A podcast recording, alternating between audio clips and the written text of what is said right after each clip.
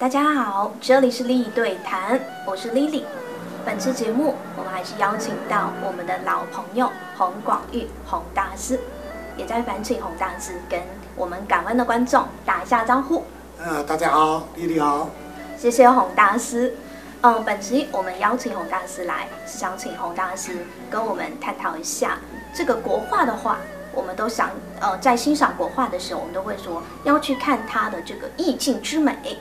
那么它的这个意境之美的话，我们到底该怎么去看呢？我们就今天请教一下洪大师。洪大师，依您个人的观点，您觉得我们要去看水墨画，如何去看它的这个意境之美呢？啊，这个意境这两个字哈，其实在水墨画里面才有。当你去看一个人画展，一个水墨画展之后，你要是说哇，你的画好漂亮，其实这不是在赞美他。而是在讽刺他，他不需要经常做这样的事情。你应该怎么讲呢？讲，哎呀，这话好有意境哦，哦，让我很感动。中国绘画讲究了意境，而不讲究的是美。那个有些人就问他，到底意境是什么？这意境两个字哦，其实哦，有时候是只可意会而不可言传。我们用举例来说，大家不要了解。那我先讲，我们在宋朝的时候，有个皇帝叫宋徽宗。这宋徽宗在历史上赫赫有名，他的有名不是有名在他的文字武功，而是他的绘画天才，他艺术天才。他还有发明一个瘦金体。对，他字写得好，画画得好。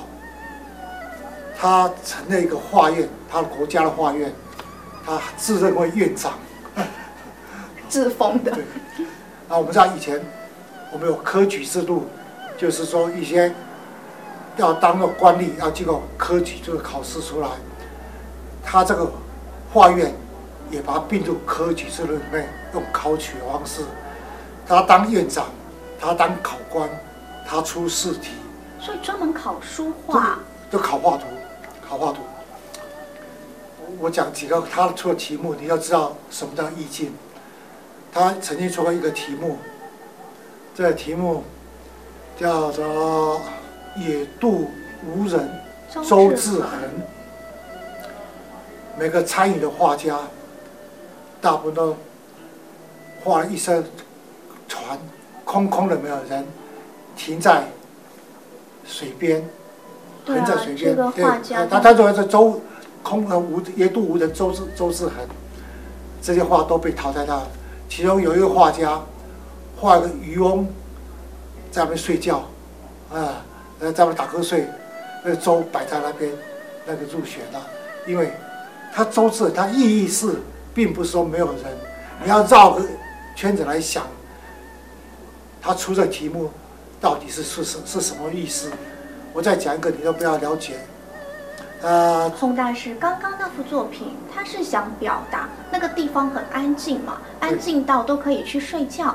他真正想表达的是这个意思。对对对，哦、他并不是。对，所以大家考的那些考生都是都是错误了哈、哦，他的不了解他真正意思。我们再讲一个，大家不要了解一下。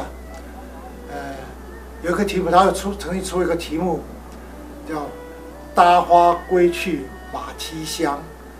搭着花归去马蹄香，但每个人都画了一条花丛啊，一个人骑着马从花丛上跑跑过去，那这些都被淘汰了。那其中被入选的那一位，他是骑骑着马，那这个马蹄那边有两三只蝴蝶绕着那马蹄转圈圈，他马蹄香，他是在马蹄香，而不是在踩马。也就是说，我们要画图。要个想象空间，这就是要绘画所重要，他所需要的需要的这一点。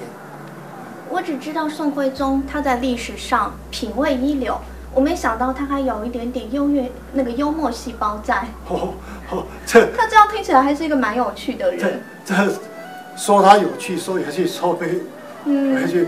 他体现在这个意境当中。其实他几乎可以说是亡国之君啊。